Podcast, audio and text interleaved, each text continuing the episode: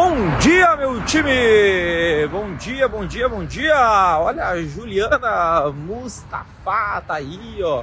Bom dia, como é que vocês estão? Tudo bem? Tudo bem? Tudo bem? Ó, Ariela Pastorelli dando bom dia. Bom dia, Vinícius Freire. Bom dia, bom dia, bom dia, galera. Como é que vocês estão? Tudo bem? Tudo bem? Tudo bem? Aí, ó, já estamos entrando, já tem 50 pessoas aí ao vivo. É o Lucas Dia. É isso aí. É isso aí, galera iniciando ó, a Natália Guin, né? A Natália Guin, né? Pessoal entrando, entrando, né? Pra gente fazer mais um pré-prova hoje, né? Da Ambima, né? Onde eu vou falar, né? 70 questões, porque daí engloba CPA 10, CPA 20 e CEA, né? Porque se eu falar 50 questões, fica só no CPA 10. Se eu falar 60, fica no CPA 20. Então eu vou falar 70 questões, fica na CPA 10, na 20 e na CEA, né?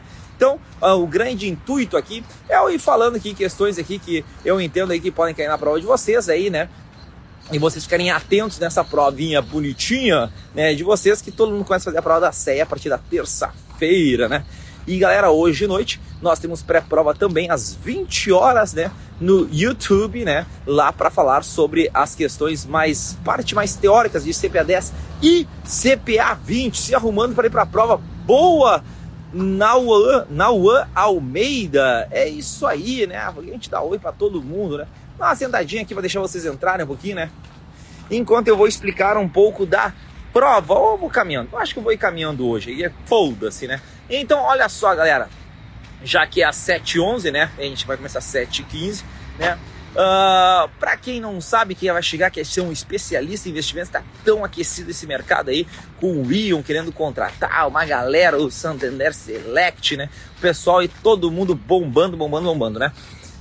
Como que funciona essa provinha maravilhosa da CEA? O total a prova da CEA são 70 questões, tá? São seis questões no capítulo 1, Sistema Financeiro, Lavagem de Dinheiro e Códigos Ambima. São sete questões em Economia e Finanças. Capítulo 3, Renda Física, Renda Variável, Derivativos e Investimento Exterior e Tributação. Ao total são 14 questões. Fundos de investimento são 13 questões, previdência 8, gestão de carteiras e estatísticas são 10 questões, e a gente conclui com o capítulo 7, de planejamento financeiro e finanças comportamentais com 12 questões. 12, 12 questõezinhas, tá? Só que o grande detalhe para vocês serem aprovados na CEA é aquilo que, a gente, que eu falo muito entre você ser um aluno nota 9, um nota 7 e nota 5. Nossa, mas eu quero ser nota 9. Exato. Só que você não precisa ser nota 9 em todos os conteúdos. Quais são os conteúdos que você tem que ser nota 9, tá? E isso é a parte mais importante de todos na preparação. Vocês precisam ser nota 9 nos seguintes conteúdos. Olha só. Planejamento financeiro e finanças comportamentais, tá? Que são 12 questões aí. Previdência, que são 8, já dá 20 questões. Fundos de investimentos, que são 13, 13 dá 33 questões, 33. Sistema Financeiro Nacional, Lavagem de Dinheiro, que é o capítulo 1, tá? Que são mais 6, dá 39 questões. Então, os conteúdos de fato que você tem que ser um aluno nota 9, se eu separar por capítulos, é capítulo 1, capítulo 4, capítulo 5 e capítulo 7, tá? Esses caras dão 39 questões. E se você for um aluno nota 9, o que que acontece? Você iria acertar 35 questões. 35 questões de 39. Meu Deus, é muita questão. Isso é ser um aluno nota 9. Isso é um, ser um aluno nota 9. Que é o cara saber tudo.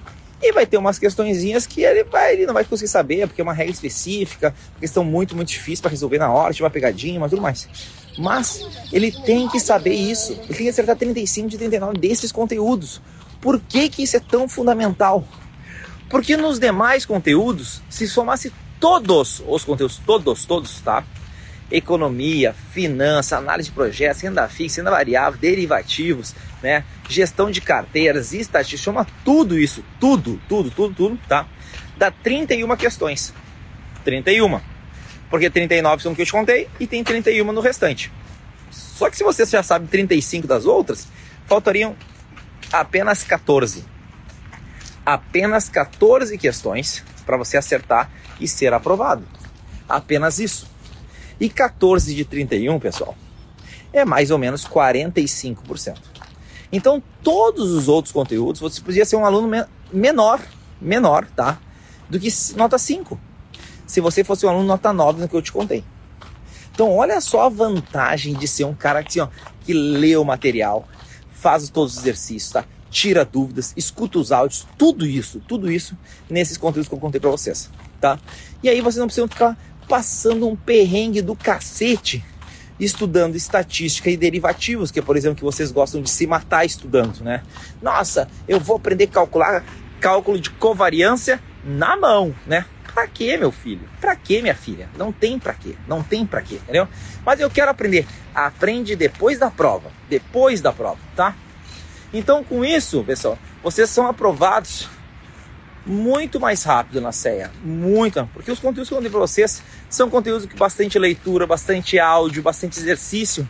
Vocês aprendem, aprendem os macetes, tá? Então aí está o grande truque para ser aprovado na CEA, na CEA. Nas demais certificações, a ideia é a mesma, é a mesma, tá? Só que a grande diferença é que nas CPAs não tem planejamento financeiro e na CPA 10 não tem finanças comportamentais. Então, mas o intuito é o mesmo. Bom dia, Ana Kelly Monge, né? Então, essa é a ideia, tá? Então, bom dia, Rosana. Bom dia, bom dia, bom dia. Então, esse é o grande detalhe.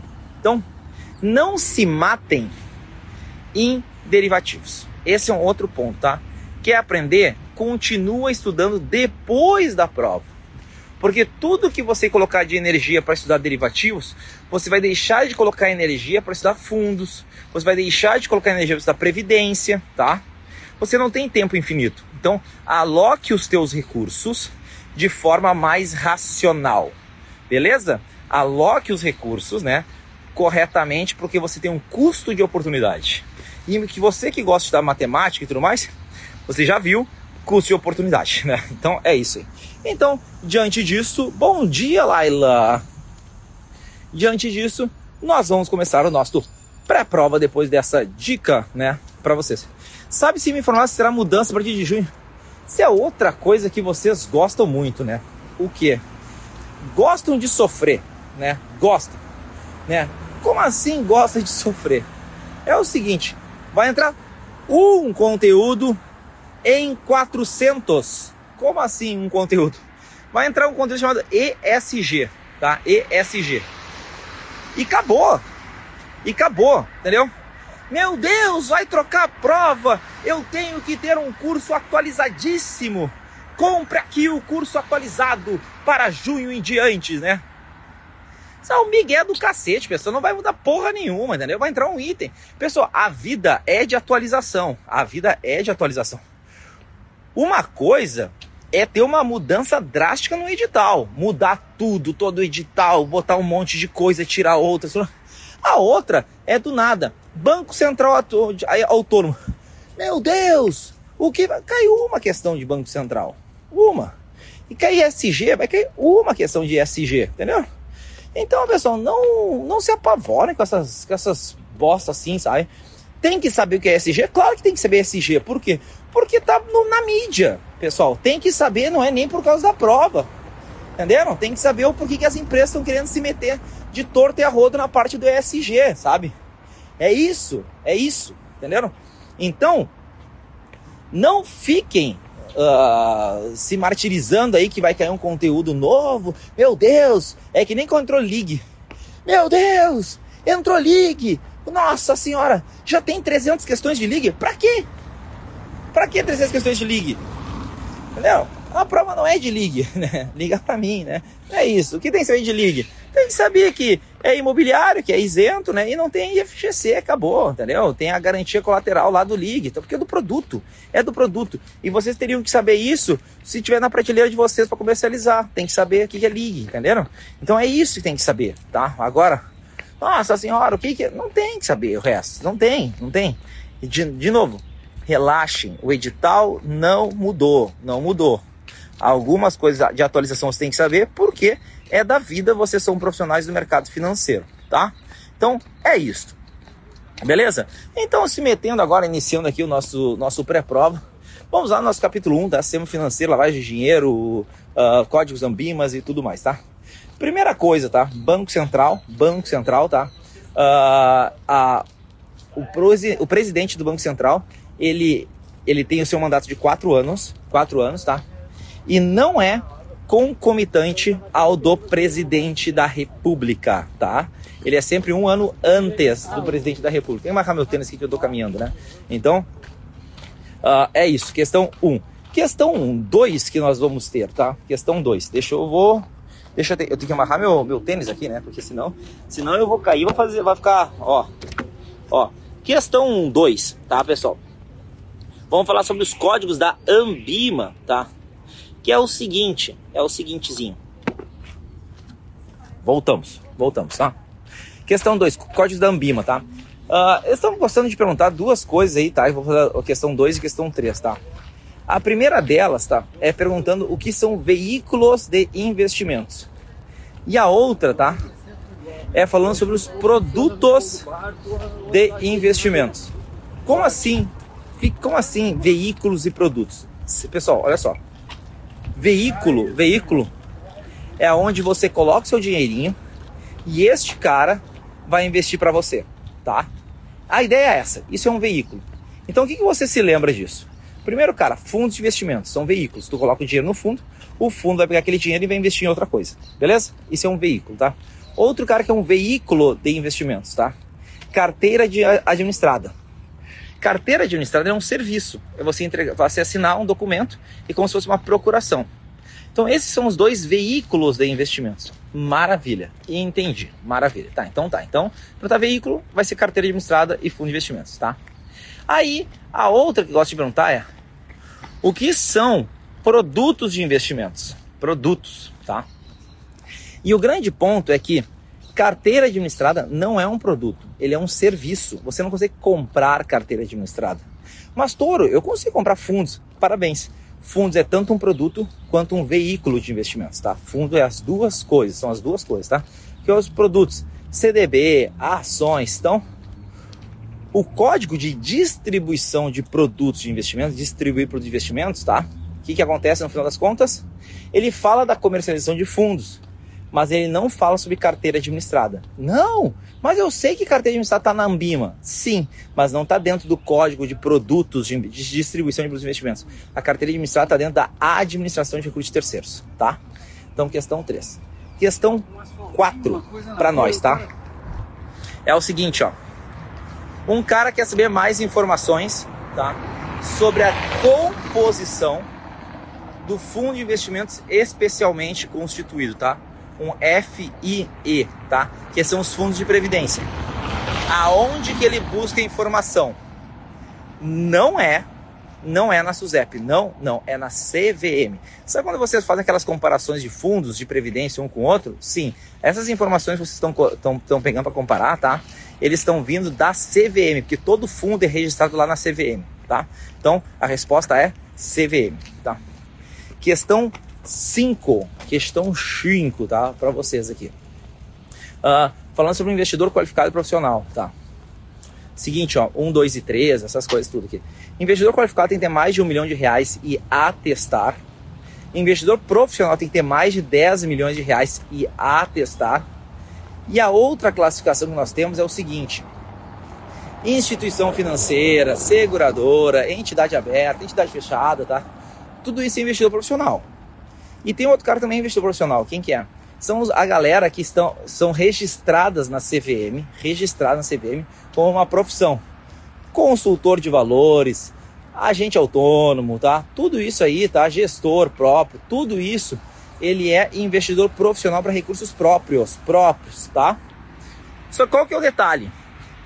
Todo investidor profissional é um investidor qualificado, todo, todo. Então se perguntar que o o consultor devidamente registrado no CVM é um investidor qualificado? A resposta é sim, porque todo profissional é qualificado. Beleza? Questão 5. Questão 5. Questão 6. Lavagem de dinheiro. Galera, olha só. Vocês nunca estão ali para dizer quem é o criminoso. Nossa, ladrão, safado, lavou dinheiro, vou te prender, vagabundo, né? Não, não é tua função. A tua função é identificar, tá? operações suspeitas. Então, suspeito é que pode ser que seja, tá? Se ele tiver uma justificativa, deixa de ser suspeito que ele tem uma justificativa. Rafael depositou um milhão de reais, na, um, transferiu para um banco. Ah, é? Não tinha nada, pelado. Opa, suspeito. Não, é que eu ganhei um seguro de vida. Opa, deixa de ser suspeito, tá? Então, essa é uma parte importante. Então, se vocês encontrarem uma historinha meio estranha, aí você pode dizer que é suspeito. Porque eu não estou dizendo que é crime, estou dizendo que é suspeito, tá? E aí existe algumas que tem que sempre fazer os documentos de lavagem de dinheiro e blá blá blá e, e juntamente caras que têm que sempre ser fiscalizados. Quem são? Tudo que pode converter em dinheiro e tudo que pode adquirir bens. Então olha só. Avião.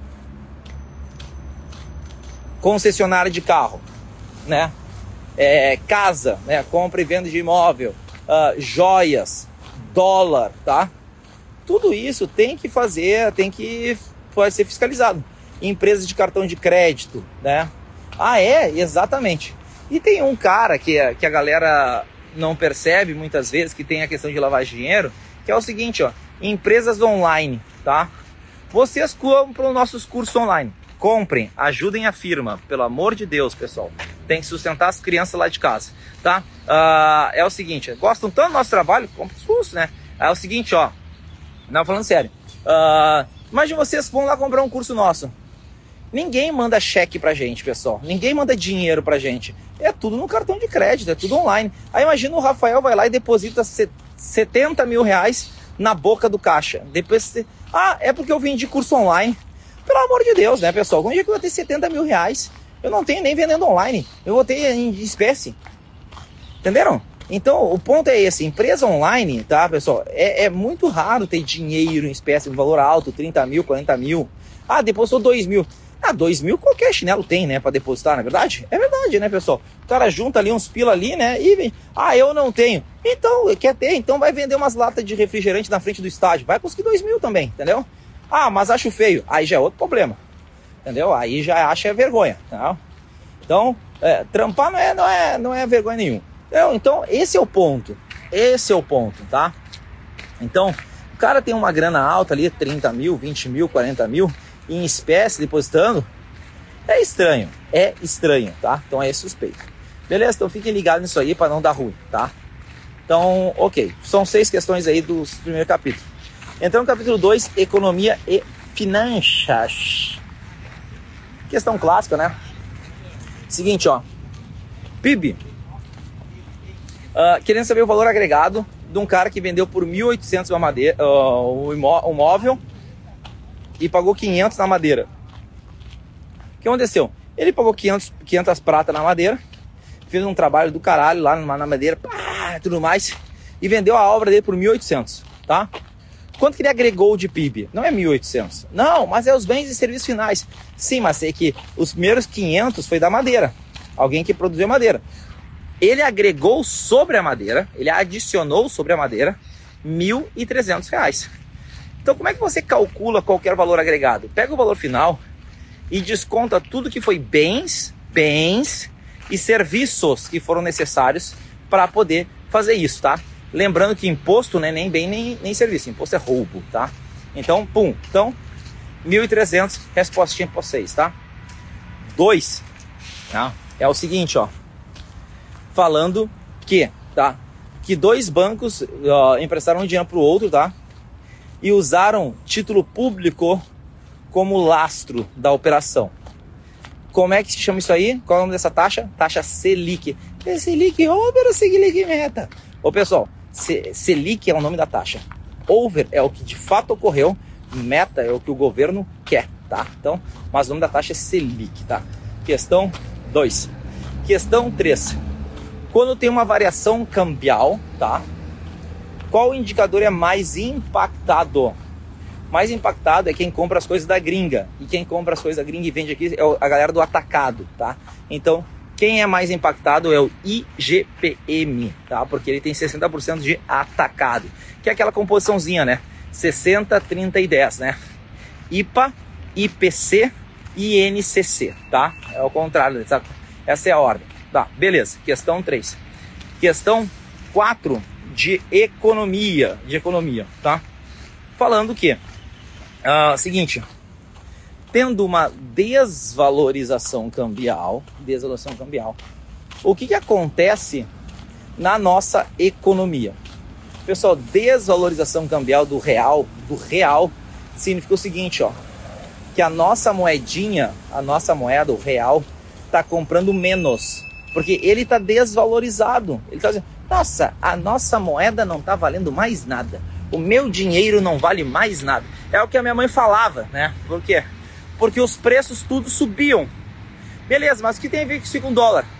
Pessoal, moedas estrangeiras são objetos também. São objetos. Então, da mesma forma que você compra um Kinder Ovo, que hoje custa um, um rim, né? Uh, você pode comprar dólar. Então, quando eu falei que a nossa moeda está comprando menos, quer dizer que os preços subiram quer dizer que o dólar subiu. O dólar subiu, tá? Isso significa uma desvalorização do real perante o dólar. Então o dólar subiu. E o que acontece se o dólar sair de 3 para 10? 3 para 10 é o seguinte: vocês não vão viajar tanto para gringa. Não vão? Não, né? Porque tá 10 prata, né? Vou ficar aqui nas praias maravilhosas do sul, que é um chocolate, um frio e um vento, né? Não precisa nem comprar farofa porque a areia já deixa a carne toda cheia de farofa né, parecendo que é farofa. Né? Esse aqui é a praia do Rio Grande do Sul. Tá? Então, vocês não vão viajar para fora. Se vocês não viajam, os outros vêm para cá. Ah, é? Exatamente, os outros vêm para cá. Então, a nossa conta turismo ela aumenta. E o que significa aumentar a conta turismo? Quer dizer que ela fica, pode ficar mais positiva ou ela pode ficar menos negativa. Porque se ela está em menos 100 e entrou muito turista, pode ter ficado menos 30. Então, pode ficar menos negativa. E como é que a gente fala isso num português bonito, né? Português correto, né? A gente tem uma diminuição do déficit da conta turismo, tá? Diminuição do déficit. Déficit quer dizer que estava negativo e diminuiu o déficit, diminuiu o negativo, tá? Então isso pode acontecer. O outro ponto é que se vocês não vão comprar de fora, quer dizer que vocês não vão importar. Se vocês não vão importar, os outros vão comprar da gente. Então a gente vai melhorar a nossa exportação. Exportação é melhorada, tá? Então tem uma valorização da exportação, a margem da exportação melhora, os produtores vão vender mais. É isso tudo que acontece quando tem uma desvalorização do real perante o dólar, tá? Quatro questões aqui. Quinta questão de agora entramos em finanças, tá? Em finanças é o seguinte, tá? Eu já tô velho cansado aqui, já acho que minha caminhada já deu por hoje, né? Uh, ainda frio, frio do cacete, né? Mas não tá tão frio assim ainda. Mas aí o seguinte, ó, dentro da parte de matemática, tá? O que, que eles têm cobrado, tem cobrado? Primeira questão é sempre uma questão de, de o cara vai pagar uma coisa à vista, à vista ou parcelado. Aí os caras falam que parcelado não tem juros, tá? Então é o seguinte, ó, vou te pagar, vou te cobrar um imposto em quatro vezes sem juros de 750 reais. Ah, quer dizer o quê? Quer dizer que tu vai pagar o total 3 mil. 3 mil, tá? Se tu vai pagar o total 3 mil reais, porque é sem juros e quatro parcelas, e o cara te fala, mas se pagar à vista, eu te dou 5% de desconto. Quer dizer que não é, não é que não tem juros. Se o valor de hoje é diferente do somatório das parcelas futuras, é porque tem uns juros, chamados de juros implícito, tá? Então qual que é a parada? É tu usar o PV e o PMT. Então é o seguinte, ó. É quatro parcelas de 750? Sim. Então bota 4N 750 PMT. Maravilha. Tá aí o avista, o PV. Pega o total, que é os 3 mil, e tira 5%, porque eu falei que era 5% de desconto. Então 5% de desconto de 3 mil dá 2.850. Esse é o teu PV. Só troca o sinal, né? Bota o CHS ou no PMT ou no, ou no PV. Tu tem o N, tu tem o PV, tu tem o PMT e o FV é zero. O final de toda a dívida é zero. Maravilha. Qual que é o I? É só clicar no I. E aí vem um detalhe, você tem que ver se a primeira parcela está no ato ou não. Se a primeira parcela for no ato, bota G7, clica em I. Se não for, deixa em G8 e clica no I. E assim você encontra a taxa implícita da operação, tá? E lembrando que se eu tinha quatro meses, a taxa vem ao mês, porque os irmãozinhos gêmeos sempre andam juntos, né? Então, maravilha, entendi. Uh, questão Questão 2. Perguntando qual que é a primeira parcela da tabela saque. A primeira parcela da tabela saque. É o seguinte, ó. É o seguinte. Vamos botar aqui. Deixa eu ver aqui. Acho que aqui tá... Acho que esse banquinho não ficou bom. Como é que você calcula a tabela saque? É o seguinte, toda prestação ela é composta de dois, duas variáveis, tá? Uma delas chamada de amortização e a outra delas chamada de juros. A amortização é o valor que você vai pagar do que você pegou emprestado. Juros é o que cresceu do valor que você pegou emprestado, tá? São esses dois caras sempre, sempre, tá? Aí qual que é o rolo? É o seguinte, ó. Na saque, a amortização quer dizer que ela é constante. Como é que você calcula a amortização nesse caso? É bem fácil, é bem fácil. É só você dizer o seguinte: se não tivesse juros, quanto que eu ia pagar de parcela? É isso, é isso. Então tu pegou 500 mil, tá? E são 250 parcelas. O que vai acontecer? 500 mil dividido por 250 dá 2 mil. Cada parcela vai valer 2 mil. Essa é a amortização. Tá, e os juros? Os juros, tu vai, a cada período você vai ter um, uma dívida menor. Porque você sempre paga todos os juros, todos os juros, tá? E, uh, e adiciona uh, e, e, uh, e, diminui a dívida porque você amortiza, tá? Aí o que, que acontece? Vamos dizer que estava em 1%, 1%. Então estava em 500 mil tua dívida na primeira vez. E aí já sabe que a amortização é 2,500. Quanto que é os juros da primeira parcela? Os juros é, estou devendo 500 mil, 1%, 5 mil. Então quanto que é a primeira parcela da saque? 2,500 mais 5 mil, 7,500. Maravilha, essa é a parcela 1. Então, pessoal, é só fazer isto. Só fazer isto. Ah, se não fosse 500 mil, fosse 480 mil. 240 parcelas. 480 dividido por 240, 2 mil de amortização. 1% de juros, 4.800. 2 mil mais 4.800, 6.800. Essa é a parcela 1, tá? Então, se quer saque, vocês vão acertar agora, tá? 6.800. Uh, questão 3, tá? renda perpétua. Um cara que é uma renda perpétua, tá? Uh, e quer saber quanto ele tem que juntar. E aí é R$ 3.200 a, a, a renda que ele quer, taxa nominal de 0,90 e inflação de 0,38, tá? E aí ele pergunta o seguinte, ó, quanto que ele tem que juntar? Pessoal, uh, a Ambima, ela utiliza, tá? Uh, na renda perpétua, na renda perpétua, o que? Ele utiliza juros simples. Por quê? Porque a matemática em si, ela não é para você saber na ponta do lápis quanto que você tem que ter de dinheiro. Tem, quanto tem que ter de dinheiro. A ideia da matemática, qual que é? É você ter uma aproximação do recurso. Porque todos os números são aproximados. Quando o cliente fala que ele quer 3.200 de parcela, pessoal, será que não podia ser 3.218? Será que não podia ser 3.995? Ah, podia. Então é uma aproximação 13,200. Será que a aplicação vai sempre render 0,90? Será que a inflação vai ser sempre 0,38? Não vai, não vai, na vida não vai. Então a matemática é para você ter uma noção do que está acontecendo, beleza? Maravilha. Então, diante disso, tá? Vocês uh, podem fazer juros simples quando é renda perpétua, quando é perpetuidade, tá? E aí, olha só, como é que você vai fazer para achar o total? Pega a taxa e diminui. 0,90 menos 0,38 dá 0,52. 0,52 Enter. 0,52 Enter, tá? E aí você bota 3.200 e clica em percentual T. Tem uma tecla chamada percentual T na tua HP. Essa tecla, ela calcula o total que você precisa de renda perpétua. Então a primeira taxa, primeiro é o percentual, ou seja, está escrito percentual T. Primeiro é o percentual, quer dizer o quê? É a taxa, é a taxa. Depois o total da renda. Aí tu bota ali a taxa, bota ali, percentual T vai dar 615 mil reais. E se fizesse através de juros compostos por fórmula de Fischer, ou fórmula de Toro, né, que foi uma que eu criei para vocês, tá? Uh, que é mais fácil que fórmula de Fischer. Uh, vai dar 617 mil, vai dar 617. Então dá dois, dois palitos de diferença, não vai fazer muita diferença não na vida de vocês, tá? Para o cara juntar uma grana eternamente, tá? Entendeu? Então não vai fazer diferença, tá? Então vai estar 615 mil reais, três questões, tá? Eu tenho que sempre selecionar três questões porque uh, tem, pode cair VPL, tiro, tiro modificado tal. Mas eu seleciono três por vez, tá? Entramos no capítulo 13, renda fixa, renda variável, derivativos, investimento exterior, tributação. Uh, seguinte, ó. Uh, renda fixa. Perguntaram, já. em relação ao IMA, ao IMA-B. Como é que é a composição dele? O IMA-B, ele é o, é o principal indicador que a, gente, a Ambima utiliza, a gente utiliza na renda fixa, tá? E o, o IMA quer dizer Índice de Mercado Ambima, e o B porque é composto apenas de NTNs Bs, tá? Ou seja, são títulos públicos, títulos públicos, uh, atrelados à inflação IPCA. Questão 1. Questão 2.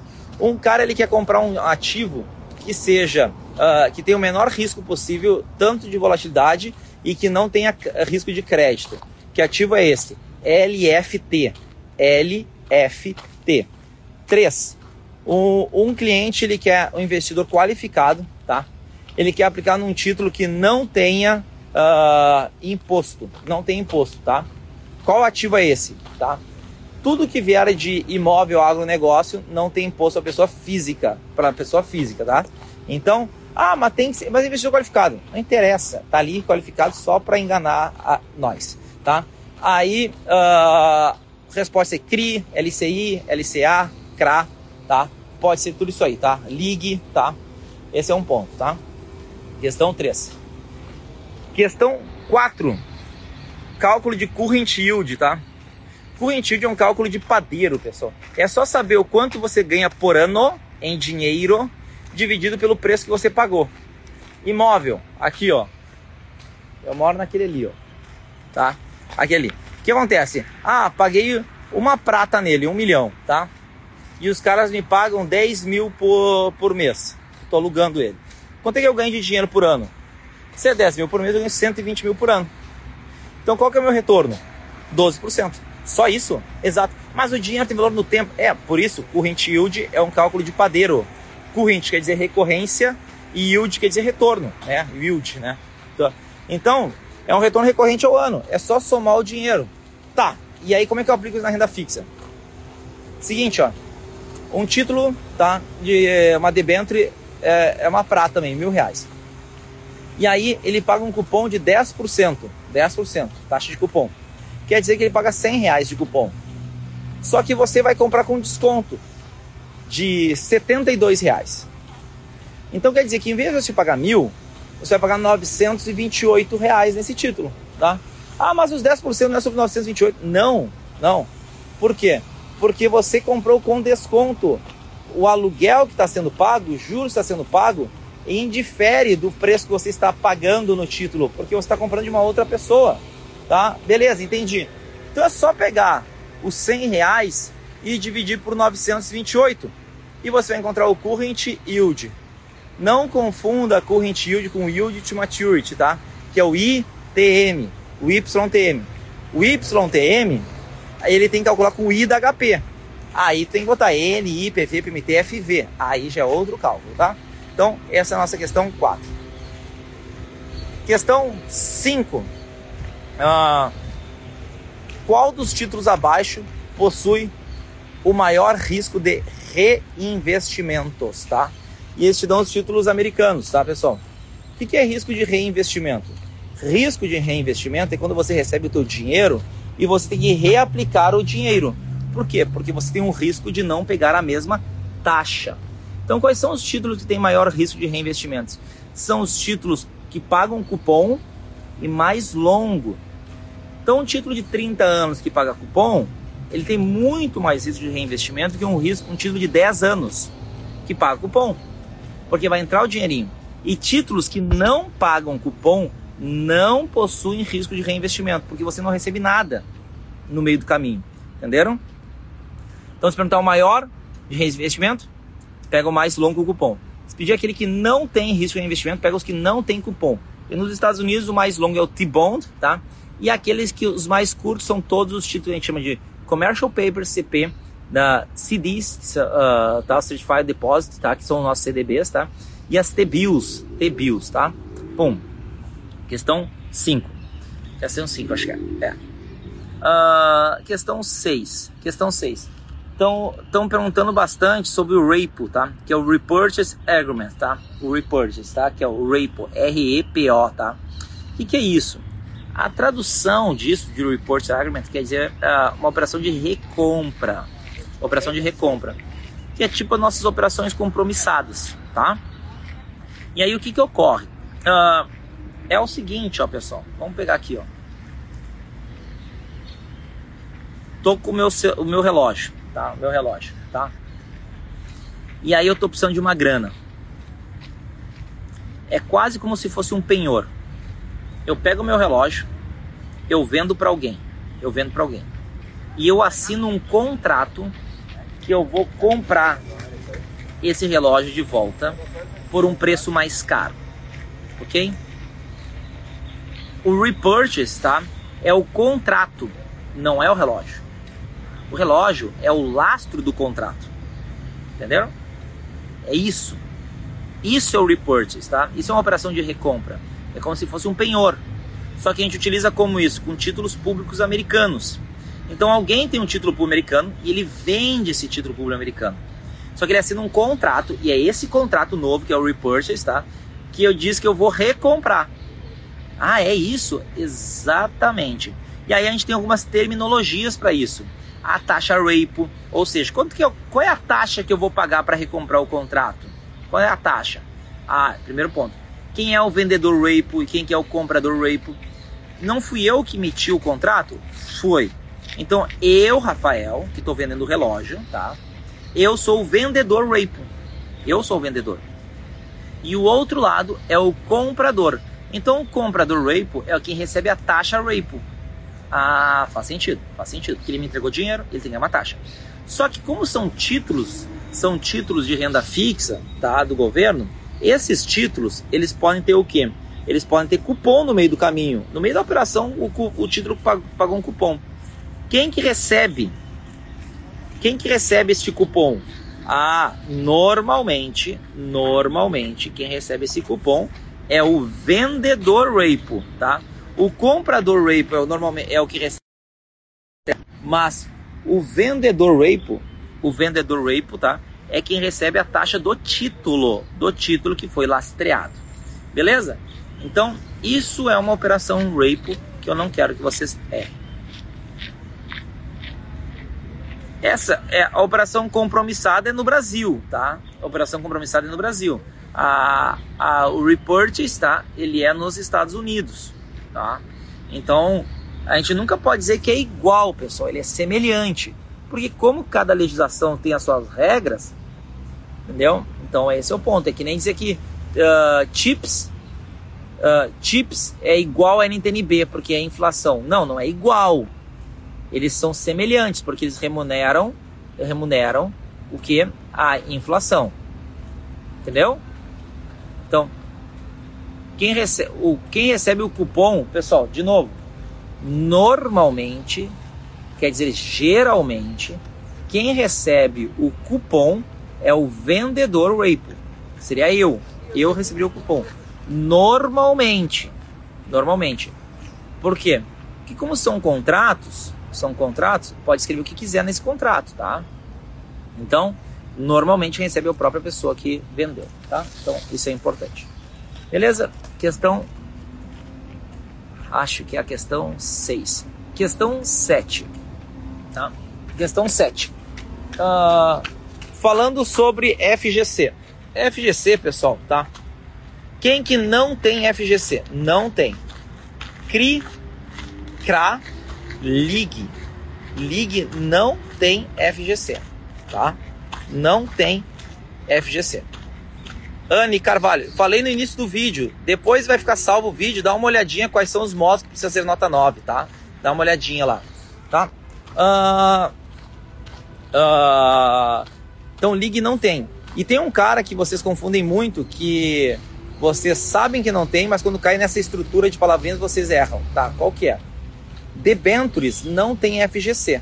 Não tem, beleza? Porém, operação compromissada tem. E operação compromissada é como se fosse o rape que eu acabei de explicar para vocês. É como se fosse. Então ela tem que ter um lastro. Então se eu falar que é uma operação compromissada com lastreado em debentures, vocês muitas vezes dizem que não tem. Mas tem. Mas como se debênture não tem? Sim, mas eu não estou falando da debênture, eu estou falando do relógio. Eu estou falando do contrato. O contrato, que é a, a operação comunizada, ele tem, desde que tenha sido emitida depois de 2012, tá? Então não, não faz essa cagadinha aí para não errar, beleza? Uh, Perguntaram aqui se eu vendo só o módulo 6. Sim, vendemos o módulo 6, tá? Vendendo o módulo 6 sim do CFP. CFP, tá? LCA tem, né, pessoal? LCA, LCI, CDB, tá? Isso aí tudo tem, tudo tem FGC, tá? Tá? Uh, então, ó, perguntaram onde é que pode ser esse vídeo salvo. Na galeria aqui do, dos vídeos do IGTV, Instagram TV, tá? No feed, ficam todos esses vídeos que eu faço aqui, ficam salvos. Além daqui, depois a gente sobe esses vídeos do YouTube também, tá, pessoal? Então vocês podem assistir lá também. Um ou outro, tem todos os pré-provas que eu faço. Tudo fica salvo. Tá? Então, FGC tá aí. Questão 7. Questão 8. O que é uma bonificação de ações? Pessoal, bonificação, assim, ó, quando a empresa lucra e ou tem reserva de lucros tá, de, do passado, o que, que acontece? A empresa pode distribuir Uh, então essa, a empresa pode distribuir esse lucro de duas formas. Quais são as duas formas? Em dinheiro, quando ela distribui em dinheiro, a gente chama isso de dividendos, dividendos, tá?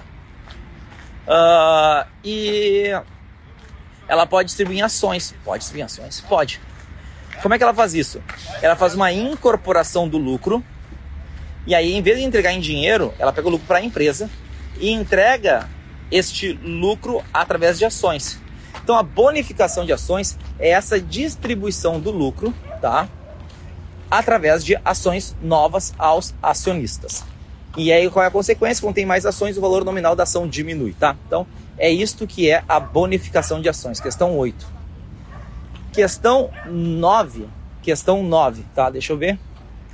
Uh, uma empresa tem um preço de 18 reais, tá? E um lucro por ação de 2 reais. E ele pergunta qual, o que isso significa. Significa que um PL no, é um PL 9, ou seja, o dinheiro do investidor retorna em até 9 anos através dessa análise, preço sobre lucro. Porque a cada dois anos, recebe, cada um ano ele recebe dois reais, então ele demora 9 anos para recuperar os 18 através do lucro, PL. Questão 9. Questão 10. Questão 10, tá? Que é o seguinte, ó. Uh, falando um, botando um gráfico assim, tá? Botando um gráfico assim, tá? Que é um V. Eu chamo esse cara de V de vitória, que se você errar, você vai estar derrotado. Por quê? Porque esse é um gráfico de derivativos que não é muito comum de vocês enxergarem, tá? Vocês verem no mercado, tá? Por quê? Porque vocês não trabalham em mesa de opções, mesa de derivativos, mesa de renda variável. Vocês não atuam muito nisso. Esse gráfico, tá? Ele tem um nome chamado de Stradlow, Stradlow, que é compra de volatilidade. E aí tem dois nomezinhos estranhos para vocês, que é o primeiro nomezinho é Stradlow e o segundo nomezinho é Stranglow, tá? Como é que vocês vão identificar esses dois caras são nomes em inglês, tá?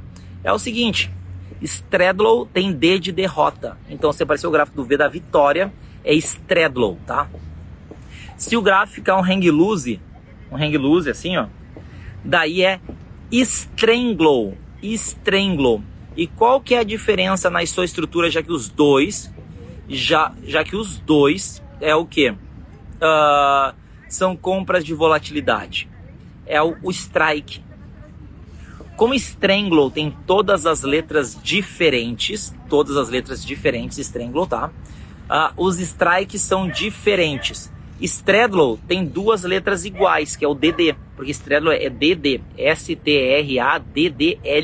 Tem duas letras iguais. E esse DD quer dizer que os strikes são iguais. Então é assim que vocês vão identificar este cara, tá? Porque tem letras iguais ali. Qual que é a diferença de short ou long? Qual a diferença? Long quer dizer que você comprou, comprou a operação. Short quer dizer que você vendeu a operação, tá? Então, vocês compram essas estruturas. Vocês compram essas estruturas, tá?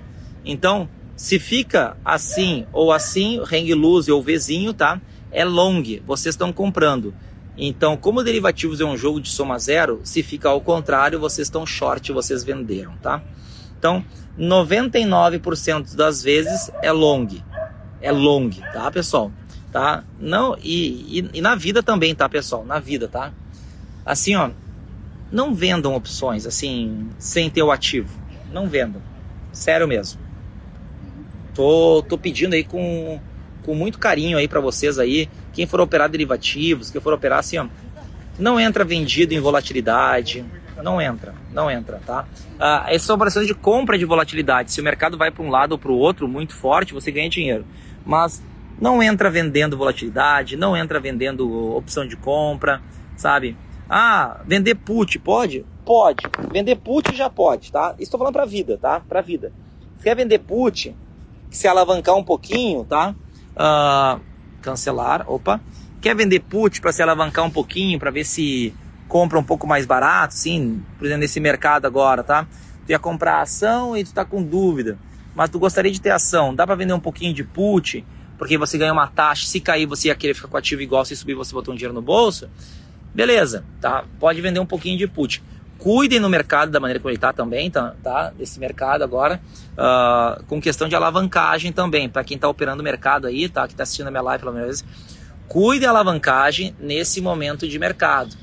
Mercado tá, tá todo mundo falando que o mercado tá muito barato, muito barato, muito barato, muito barato. Só que pode ficar mais barato 30%. Ah, acredito nisso? Aí é outros 500. Mas é, cair 20% no mercado barato é fácil, pessoal. É fácil, exatamente. Mercado barato não, não tem fundo. Né? Então, pode cair. Então, cuida a alavancagem. Não estou dizendo que, ah, mas eu quero comprar bolsa. Beleza, dinheiro à vista compra tranquilo. Mas a alavancagem nesse momento aqui, pessoal, cuidado, tá? Cuidado. Beleza? Tá? Então, uh, questão 10, tá? Uh, questão 11. Aí me perdi, me perdi. Ah, vamos lá, questão 11. Uh, ah, diferença de NDF e contrato futuro. NDF é um contrato padronizado e futuro é um, uh, é, Contrato futuro é um contrato padronizado e NDF é um contrato não padronizado de moedas, tá? Então, futuro é padronizado, isso aí é, é negociado dentro da B3 com contraparte da B3 uh, ah, e, e tem ajuste diário, tá? Então, alguma coisa desse tipo você vai encontrar. Questão 11. Questão 12. Rafael meteu um termo na bolsa alavancado, pagou, pagou 100 mil reais nas ações e vendeu por 130 mil reais, tá? E aí ele quer saber qual é o imposto. Pessoal, termo não é day trade, termo é operação à vista, tá? Então eu ganhei 30 mil, 15%, 4,500, esse é o imposto. Questão 12, 12. Questão 13, tá? Fiz um day trade em contrato em, em contrato futuro, tá? Paguei, comprei 50 contratos 68 mil e 50 pontos e vendi esses 50 contratos 68.550, ou seja, ganhei 500 pontos. Cada ponto é um real. Quantos contratos? 50. Ganhei 25 mil reais. Aí pergunta qual que é o imposto na fonte. 1%, 250 reais. Pronto. Questão 13, tá?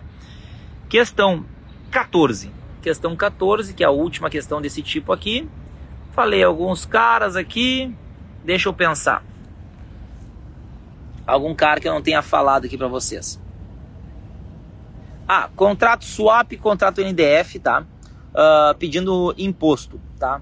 Uh, não, não vou falar isso aqui. Vou falar outra. Que é o seguinte, ó. Uma empresa, uma empresa, tá? Ela quer captar recursos, tá? Uh, através, de, uh, através de sócios, através de acionistas na Europa, lá em Londres. O que, que ela tem que emitir? Uma GDR, uma Global Depositary Receipts, tá? GDR que ela vai emitir, tá? Então é isso que é a resposta, tá? Questão 14. Entramos em fundos de investimento, são 13 questões, tá? Então, primeira questãozinha de fundos que eu vou falar para vocês é o seguinte: uh, elas são a imposto, tá? Que na verdade é questão carteira administrada. Vamos dar um texto gigantesco para vocês e vamos perguntar para vocês qual que é a melhor opção para vocês escolherem, tá? Pessoal, carteira administrada ele é um serviço, ele é um serviço. E aí, por ele se tratar de um serviço, tá? todos os ativos continuam na própria pessoa física.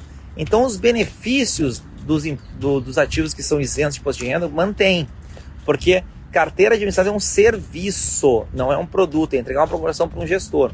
Então, LCI, LCA, CRI, CRA continua com as isenções e tá, a pessoa continua com o, a vantagem de vender 20 mil reais, 20 mil reais por mês para não pagar imposto nas ações.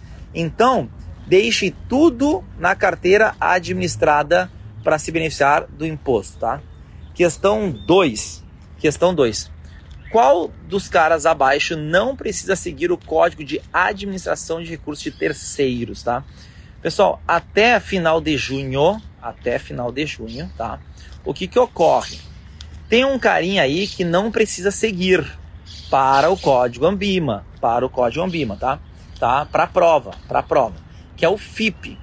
FIP não precisa seguir o código de AD, Administração de Recursos Terceiros. Eu chamo esse cara de ART, tá? Não só eu, como a Ambima também, tá? Então não precisa seguir. Então quais são os caras? Clubes de investimentos e FIPs não precisam seguir o código ART, tá? Então, pum, questão 2. Questão 3. Segundo o código ART, blá blá blá, tá? Qual que é a função do administrador fiduciário? Pessoal, o administrador fiduciário bota 1, 2 e 3, por exemplo, tá? 1. Um, ele é o cara que ele contrata todos os prestadores de serviço, tá? O gestor, o custodiante, o escambau, beleza. 2 ele é responsável por todos, pela, pela elaboração de todos os documentos para o cotista. Verdade. Ele é todos os documentos, tá? E três, ele fiscaliza o gestor e blá blá blá. Verdade, ele que fiscaliza isso aqui, tá? Questão 3. Questão 4, tá? O que, que é um fundo aberto? O fundo aberto em si, galera, é, não quer dizer que ele é aberto a qualquer pessoa, não quer dizer isso, não tem nada a ver isso aí, tá? Fundo aberto quer dizer que você pode resgatar ou aplicar a qualquer momento. É só isso. É isso, verdade.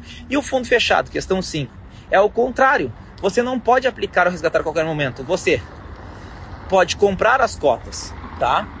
Mas como é que você recebe dinheiro? Você recebe dinheiro através de amortização de cotas, você recebe através de alienação de cotas, ou seja, vender, ou você recebe através de resgate. Resgate. Resgate no final do fundo. Pô, tem fundos que tem prazo para encerrar e aí no final você resgata isso aí.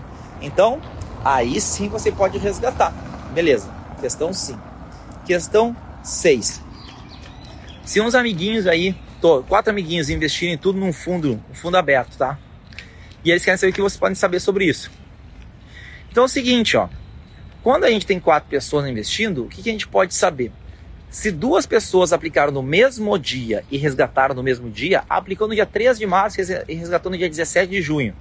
Esses dois vão ter a mesma rentabilidade. Vão? Sim, é tudo que dá para saber. Tudo. Tudo que dá para saber, tá? Vivian, todos os documentos quem cria, quem, quem elabora é o administrador. Todos os documentos, todos os documentos, tá? É de responsabilidade do administrador, tá? Ele que constrói todos os documentos perante o cotista. Uma coisa é alterar regulamento, tá? Não confundam isso, tá, pessoal? Ele é responsável por emissão uh, de todos os documentos que pode ter, tá?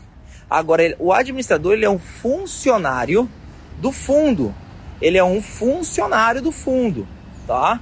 E mudar regulamento é mudar o principal documento principal documento do fundo, que é mudar todas as regras do fundo. Então tem que ter votação. Quer mudar o regulamento? Tem que votar. Tem que votar. Os cotistas têm que votar. Entenderam? Esse é o ponto. E o prospecto? Prospecto não tem que votar nada. Por quê? Porque prospecto ele é um documento para vender o fundo, para vender. Então não confundam essas coisinhas aí, tá, galera? Pelo amor de Deus. Pelo amor de Deus, tá? Então, uh, questão 6, acabei de falar para vocês aí, tá? Questão 7. Questão 7, tá? Uh, falando sobre. Olha que cena bonita. Eu, óbvio que não, né? O parque, né, pessoal? Pelo amor de Deus, né? Questão, eu acho que uma hora eu vou dar uma tendinite nesse braço para segurar um, um celular de que é um tijolo, né? É um tijolo, né? Mas eu vou mostrar para vocês, ó, sem eu. É bonito, né? Voltamos para feiura, que sou eu. Tá, aí, questão 7. É o seguinte, ó. Uh, dois fundos, tá? Dois fundos, ele, eles estão ali uh, com gráfica, com, com uma linha reta. Uma linha reta, tá? E aí ele, ele vai lá e os dois fundos estão oscilando. Aí pergunta, né? O que, que dá para saber? Dá para ser o seguinte, ó, que eles não são fundos passivos, ou seja, não estão seguindo, não estão seguindo o benchmark, tá? É, são fundos ativos por causa disso. E aí aquele que ficar acima da linha do benchmark, você vai dizer que ele superou o benchmark. Então é isso. Beleza, questão 7. Questão 8. Tá? É o seguinte, ó. Ah, um, do, uh, dois fundos passivos, tá? Que são referenciados DI. Ah, te dá uma tabela. Te dá uma tabela com quanto rendeu o DI e como foi cada um desses fundos, tá? O que, que você quer? Se é um fundo passivo, você quer que seja o mais próximo da rentabilidade. Mais próximo? Exatamente o mais próximo da rentabilidade. Essa é a ideia. Então, fundos passivos, o que a gente mais olha é o tracking error, é o TE, também chamado de a gente analisa através do EQM, erro quadrado médio, tá? Mas o tracking error, tá? O que, é o tracking error? É o erro que eu tenho comparado ao meu tracking, ou seja, ao meu benchmark. Então, o tracking error tem que ser muito próximo a zero, muito próximo a zero para ele ser fidedigno, fidedigno a sua estratégia, tá? Então, você vai dizer que o fundo que foi mais próximo teve o menor tracking error, por isso que a gente escolhe ele, tá? Então, questão 8. 8? Acho que é 8. Questão 9, tá? Uh, questão 9. Fundo imobiliário. Fundo imobiliário, tá? Eles gostam de perguntar assim 1, 2 e 3 e tudo mais. Ou seja, as regras do fundo imobiliário. Primeira coisa, fundo imobiliário sempre fechado. Segunda coisa, para qualquer pessoa, qualquer pessoa pode investir em fundo imobiliário. Terceira coisa, fundo imobiliário. Quando ele distribui dividendos, tá? Uh, esse dividendo pode ser isento de imposto de renda na pessoa física. Quando? Quando o fundo tem mais de 50 cotistas, quando o fundo é negociado em bolsa ou balcão e quando o cotista tem menos de 10% do fundo. Questão 9. Questão 10. FDIC. FDIC, eu falo que é tudo o contrário do fundo imobiliário. Por quê? Ele é só para qualificado, ele pode ser aberto ou fechado, tá? Pode ser aberto ou fechado. Ele não tem aplicação mínima, não tem, igual o fundo imobiliário, não tem aplicação mínima, tá? Mas a questão é do. do, do... qual que é o imposto de renda no fundo imobiliário? 20%. 20, tá? Uh, FDIC. Daí o FDIC ele não tem mais aplicação mínima desde 2019, não tem aplicação mínima, tá? E ele tem mais de um tipo de cota. Ele pode ter até três tipos de cota. Que cotas são essas? Cota sênior, mezanino e subordinada, tá? São esses três tipos de cotas que ele pode ter. Tá? Questão 10. Uh, ah, questão 11. O investidor deseja aplicar num fundo, tá? aplicar, o investidor que deseja aplicar, fazer uma aplicação em um produto que não tenha antecipação de imposto de renda e que tenha o menor risco possível dentre as alternativas abaixo. Então, pessoal, o que, que a gente busca, né? Se, aí olha, CRI, CRA, LCI e fundo de investimentos, renda fixa a curto prazo, fechado, tá? Olha só. Qual que é o ponto, pessoal? Come cotas ele é uma antecipação do imposto que acontece em final de maio e final de novembro, tá? E ele só tem para, tem que ter essas duas regras. Primeira, tem que ser um fundo de renda fixa. Regra 1. Um. Regra 2, tem que ser um fundo aberto. Então, se não for um fundo de renda fixa, falhou a regra 1, um, não pode ter antecipação do comicotas, tá? Regra 2, se é um fundo de renda fixa e ele é fechado, também não tem comicotas. OK? Então, se ele não quer antecipação, ele não pode pegar um fundo que seja aberto, que pegar um fundo fechado, tá? E o outro que o menor, o, me, o fundo que tem o menor risco é chamado de fundos uh, uh, renda fixa curto prazo, curto prazo, tá? Os fundos de investimento renda fixa curto prazo, eles investem praticamente só em título público. Eles podem investir em título público ou ativos do mesmo risco, ou seja, AAA, tá? Uh, de instituição financeira e tudo mais, tá? E tem que ter um prazo médio menor de 60 dias. Então ele é bem curto, então ele tem baixa volatilidade e tem baixíssimo risco de crédito. Esse é o fundo mais, mais seguro. Então, questão 11, a resposta seria escolher um fundo de investimento renda fixa a curto prazo fechado. Questão 12 Questão 12, tá? Pedi, falando sobre um cara que investiu num fundo que faz muitas operações e opera alavancado. Que fundo é esse? Fundo Trading, T-R-A-D-I-N-G, Trading, tá? Questão 13. O investidor deseja aplicar num fundo que invista em moedas e em juros internacionais, blá blá blá blá blá blá blá. Que fundo é esse? É um fundo multimercado, juros e moeda, tá?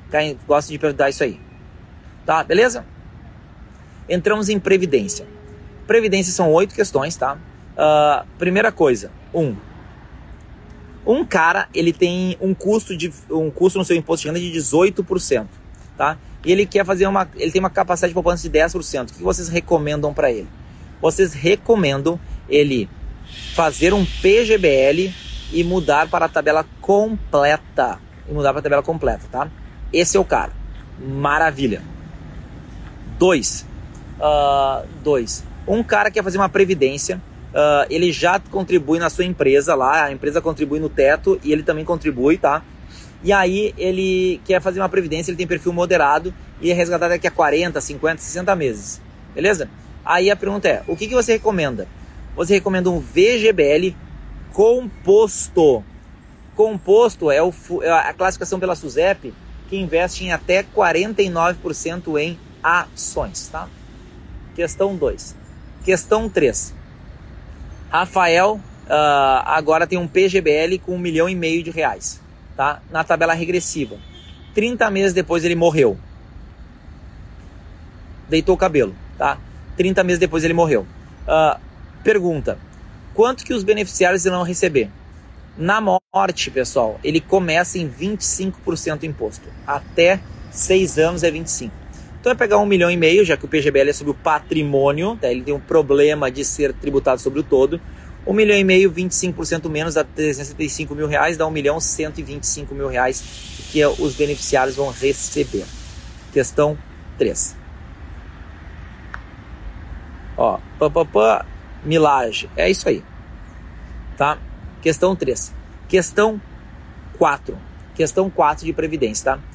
Uh, Rafael quer, falou para você que ele quer levar o plano de previdência para vocês, mas ele quer ter um prazo certo, tá? Uma renda a prazo certo. O que, que vocês analisam? Vocês têm que analisar menor taxa de administração, menor carregamento, mas a tábua atuarial é indiferente. Porque se é um prazo certo, não interessa quando ele vai morrer. Se ele morrer agora, alguém vai continuar recebendo, e se ele viver mais do que 10 anos, ele vai parar de pagar, tá? Então, por isso é indiferente a tábua atuarial. Questão 4. Questão 5 Rafael converteu em renda vitalícia. Tinha três filhos, uma esposa, dois cachorros, um periquito e dois papagaios. Como é que fica a renda vitalícia dele? Acabou. Acabou. Mas era comunhão total. Foda-se, tá? O que, que, acontece? Renda vitalícia, você pega todo o teu dinheiro, entrega para a entidade e, e ele tem agora o compromisso de pagar até tu morrer. É isso renda vitalícia. Injusto, assinou o contrato. Era assim, tá? Então, Renda vitalícia morreu, acabou. Beleza? Questão 5. Questão 6. Rafael deseja fazer uma portabilidade, portabilidade para sua mãe. Ele tem um VGBL, um VGBL, tá? Progressivo. O que, que vocês dizem para ele? Primeira coisa, Rafael, portabilidade é pro teu CPF. Não tem esse migué de mandar para outra pessoa, não. Não pode. Primeiro ponto é esse. E segundo ponto é o seguinte, ó quem nasceu vira-lata sempre vai ser vira-lata, tá? Quem nasceu com pedigree sempre vai ter pedigree. Então, VGBL sempre é VGBL e PGBL sempre é PGBL. O que tu pode mudar é tu nasceu pobre e virar rico. Mas se você foi rico, você não quer voltar a ser pobre. Ou seja, da progressiva para regressiva você pode, mas da regressiva para progressiva tu não pode. Beleza? Entendi. Questão 6. Questão 7. Questão 7. Falta 7 e 8. Vamos ver. Rafael tem 1 milhão e 400 num VGBL e 1 milhão e 400 num PGBL, tá? E diante disso, ele tem uma delas é progressiva e outra é regressiva. Ele comete em duas rendas de 5 mil reais. Quanto é que dá? Dá 9,500. Cada 9,500. É isso aí, tá? Questão 10. Questão 10, não, questão 8. Questão 8 de previdência. Questão 8. Taxa de administração e carregamento para analisar. Tá? Taxa de administração e carregamento para analisar. É o seguinte, ó. Uh, lembra que deu, uh, Deus é 10, Romário é 11, tá? E acima de 12, né, é a minha taxa de administração, tá? Então, é 1,2 taxa de administração e 2,0 carregamento. Se ele quisesse tirar todo jeito para PG, se ele quiser resgatar o PGBL e aplicar num VGBL, tem que resgatar e aplicar. Tá?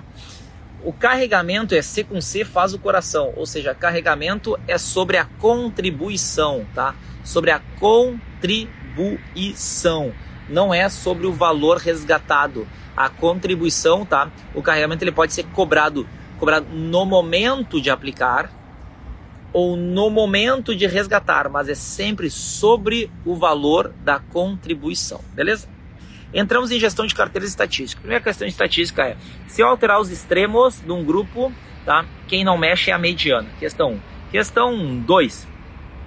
Questão 2, que é o seguinte, ó. Uh, vamos dar um gráfico, vamos dar um, um cenário, um cenário de recessão, um cenário de expansão e vamos perguntar Resposta é variância é 2,80 e, e uh, o retorno esperado 5 milhões 125, tá? Questão 3. Questão 3. Vamos dar um, um, um cálculo de desvio padrão de dois ativos na carteira. Desvio padrão de dois ativos na carteira, tá? E aí vai dar assim, ó, 50, 50 mil uma carteira e 20 mil é a outra, dois ativos, tá? Aí você tem que calcular. Se você sabe calcular, calcula. Se você não sabe calcular, calcula através de média ponderada. Peso das carteiras versus o desvio padrão, tá? E o, o que cara tiver o menor, tu multiplica pelo coeficiente de correlação e soma. Beleza. Não entendi. Vê minhas aulas. Né? Se não, tu marca 7,14. 7 é o teu número da sorte, 50 mais 20 dá 7, né? E o dobra, 14, 7,14. Questão 3. Questão 4. Quando o beta for zero, o beta for zero, tá? A resposta do CAPM é a própria, é a própria, tá? Uh, é o próprio ativo livre de risco, tá? Porque ele não tem risco sistêmico, tá? O ativo, tá? Questão 4. Questão 5. Quando o beta for igual a 1, tá? Quer dizer que ele tem que ter o mesmo retorno esperado do Ibovespa, ou seja, tem que ter o mesmo retorno esperado do retorno de mercado, tá? Então, beta 1 marca, tu vai entender, vai dar 22%, tá? 5. Uh, questão 6, né? Entendi as perguntas aqui, ó. Cálculo de sistema e não sistema você considera? Vocês nunca vão fazer cálculo de risco não sistêmico, tá? Vocês nunca vão calcular risco não sistêmico, tá? E cálculo, você tá, o, você tá, o cálculo de risco sistêmico no CEA nunca vai cair para vocês, tá? Nunca. Calcular o beta do mercado, uh, o beta da ação, nunca vão calcular isso aí. Em algum momento o IR de ações entra na tabela, mesmo que seja do exterior. Uh, Ganho de capital no exterior, pessoal, ganho de capital no exterior, tá? Uh, vocês têm a tabela progressiva, a tabela progressiva, que é uma tabela de até 5 milhões é 15%, de 5 a 10 é 17,5%, de 10 a 30 milhões é 20%, acima de 30 milhões é 22,5% e é por faixa. Nunca caiu no CEA, não acredito que vai cair, tá? E vendas de até 35 mil reais no exterior são isentos de imposto de renda. Essas questões que eu tenho mais dificuldade. Então, tá tranquilo, Nani tá tranquilo, tá? Então vamos para a questão 6. Questão 6, tá? Uh, blá blá blá. Vão te dar uma tabela perguntando qual que é o, o, o índice de Sharp e o índice Trainer do, dos ativos, tá? E qual que é o detalhe? A fórmula é dada, pessoal, a fórmula é dada, tá? Do índice Sharp e do índice Trainer, tá? Mas é só pegar o retorno e dividir e dividir pelo risco. Sharp S de desvio padrão, que é a volatilidade, e Trainer é o beta T com T, né? Beta tem T, né? No, no terceira letra. Olha só que bonito. Viram ali os, o, os passarinhos voando? Né? Aí, uh, é só dividir. Aquele que der o maior é o melhor. É sempre assim. Maravilha. Questão 6. Questão 7. Índice de Basileia, tá, pessoal? Índice Basileia é que nem, é que nem rating de, de empresa, tá? Quanto maior, melhor. Ele analisa o risco de crédito das instituições financeiras e o risco de mercado. Questão 7. Questão 8, tá? VAR, o Value at Risk, tá? O VAR é para a gente analisar perdas, tá? Em cenários uh, cotidianos com um certo, uh, certo intervalo de confiança, tá? Então, uh, ele não serve para cenários uh, não serve para cenários de estresse. Para cenários de estresse, quando acontece, como a pandemia, a gente analisa o stress test, tá? Então o stress test ele, ele complementa o VAR. E quando a gente ultrapassa o VAR, a gente, a, o correto é a gente acionar o stop loss, tá? É uma ferramenta de gestão de risco, tá? Stop loss. Então, isso é o VAR, tá? Isso é o VAR, Value at Risk, tá? Questão 7. É, questão 8, né? Questão 8. É, foi essa, isso aí, porque a 6 foi, foi Sharp, a 7 foi Basileia, a 8 foi essa aqui, tá? Questão uh, 9. Questão 9. Uh, Rafael tem duas, duas, duas alternativas para investir. Quais são as duas alternativas, tá? Ele tem o seguinte, ó. Ele tem 100% de certeza na alternativa A que vai ganhar 15, e na outra alternativa ele tem 50% de ganhar 0 e 50% de ganhar 30, tá? O que a gente pode saber sobre isso? Na média, na média, tá? Dá 15% dos dois lados. Então, o investidor neutro a risco, neutro, ele é indiferente na sua escolha. Escolha, tá? Questão 9. Questão 10, questão 10 aí, né? Vamos falar isso aqui. Uh, é o seguinte: Rafael tinha, tinha poucas ações, tá? E aí ele decidiu vender essas ações e comprar cinco setores diferentes. Cinco setores diferentes. O que que o Rafael ele está fazendo? Ele está minimizando o risco, risco diversificável, chamado também de risco não sistêmico, tá? porque ele está comprando vários setores, vários setores, e ele fica menos exposto de uma empresa só. Isso é chamado de risco diversificado, tá? Então, essa é a ideia, a questão dessa. Ó, o Fatori aí, ó. Quem quiser aí, ó, uh, comprar curso, podem chamar o Fatori com dois T's e dois E's, tá? Então, pode chamar o Fatori, ele vai explicar tudo para vocês, né? Trabalhando no mercado financeiro, tem tudo aí de certificação para auxiliar vocês aí, tá? Uh, questão dessa. Entramos em planejamento financeiro e finanças comportamentais, tá? Quatro questões de finanças comportamentais. Primeira questão, tá? Uma pessoa que escolhe suas próprias ações e não quer ajuda de terceiro, ele está incorrendo do efeito chamado ilusão do controle. Um. Dois. Uma pessoa que usa até mesmo a ajuda de terceiros como analistas, mas ele mesmo compra e vende as suas ações e faz um giro muito louco, né? Comprando e vendendo, comprando e vendendo, comprando e vendendo, né? Fazendo com que ele possa até ter um retorno acima, mas depois paga os custos abaixo do, do benchmark. Ele está incorrendo uma coisa chamada de excesso de confiança. Três. Uh, uma pessoa que vende apenas ativos que estão subindo e, e tende a não vender ativos que estão caindo, né? Desvalorizados, pode até vender algumas, mas ele tem, é muito difícil vender os ativos que estão no prejuízo, ele está incorrendo uma coisa chamada de aversão à perda. E quatro, uh, a pessoa ela foi lá, tá? Viu notícias muito boas da empresa e nossa, 30% está subindo a empresa, vou comprar essa empresa. Aí depois descobre que o setor inteiro subiu 50. Ele não quer comprar. Quando ele olha coisas boas ele quer e coisas ruins ele não quer, a gente chama esse cara de efeito framing. Efeito framing, tá? Então, também chamado de em português estruturação, tá? Efeito de estruturação, tá? Quatro questões de finanças comportamentais. Oito questões de planejamento financeiro. Primeira questão, decadinho o dia sim, tá? Que é colocar em ordem.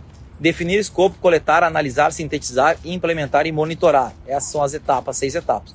Ou dia sim, definir escopo, identificar, analisar, né? Uh, sintetizar, implementar e monitorar. O S, quando eu falei que do decadinho, tá? Que ele pode ser trocado de sintetizar por desenvolver e apresentar uh, ao cliente, tá? Desenvolver as estratégias e apresentar ao cliente. Então, esse é o tal de decadinho, tá? Então, é, essas são as seis, a, as seis etapas. Dois, o que não faz parte do, das etapas do planejamento financeiro, segundo a planejar ou tudo mais, tá?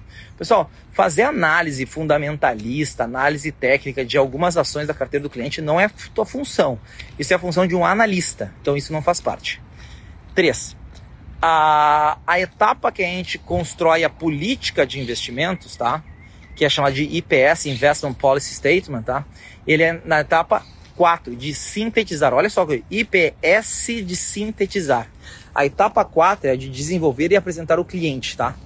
A política de investimentos, ela vem aí, tá? Etapa 4. Uh, ah, questão 4. Uh, ah, em qual momento em qual momento é definido, é definido, tá, pessoal?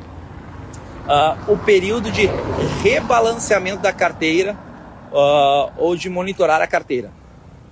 Não é na etapa 6. Não, mas 6 é monitorar. 6 tu executa o monitoramento, o rebalanceamento.